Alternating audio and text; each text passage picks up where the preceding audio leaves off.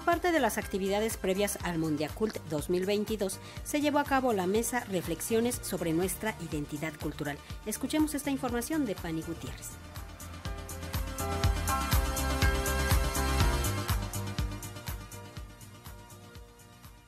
Durante la mesa Reflexiones sobre nuestra identidad cultural, a Luke Edwardson, fundadora y directora de la colonización creativa, un proyecto que implica el uso de proceso creativo para crear arte y conversaciones que empoderen a todas las personas para abrazar su herencia cultural, señaló que la cultura puede ser entendida como un marco dinámico a través del cual la sociedad le da sentido y constituye formas de ser. De acuerdo con la artista multidisciplinaria perteneciente al pueblo Iñupiaq, ubicado en el norte y noroeste de Alaska, para hablar de identidad cultural es importante considerar factores como el multiculturalismo, ya que no somos de una sola cultura, sino de varias culturas predominantes y estamos conectados con una herencia de distintas zonas que enriquecen e influyen en la identidad cultural. De ahí que el artista resalte la importancia de explorar la identidad cultural para evitar los prejuicios. Escuchemos sus palabras en voz del traductor. Pero hay tanto prejuicio en cuanto a la cultura de otras personas. Hay que desarrollar el respeto por tu identidad cultural y eso te lleva a respetar la cultura de otras identidades también. Pues hay cosas que son difíciles de entender, claro, pero si somos más generosos y más compasivos en explorar otras culturas, podremos tener una empatía con otras personas que comparten su cultura con otros. Y ahora, ¿cómo es que tú puedes explorar tu propia identidad cultural?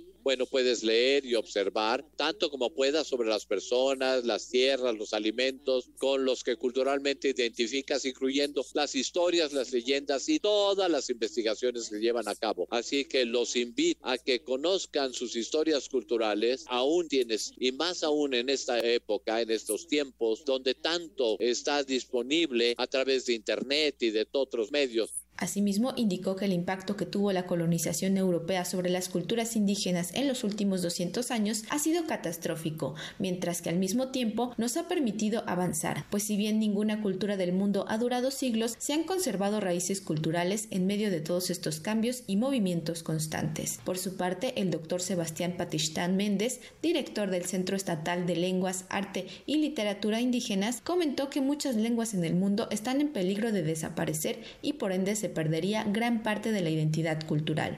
Así lo señaló.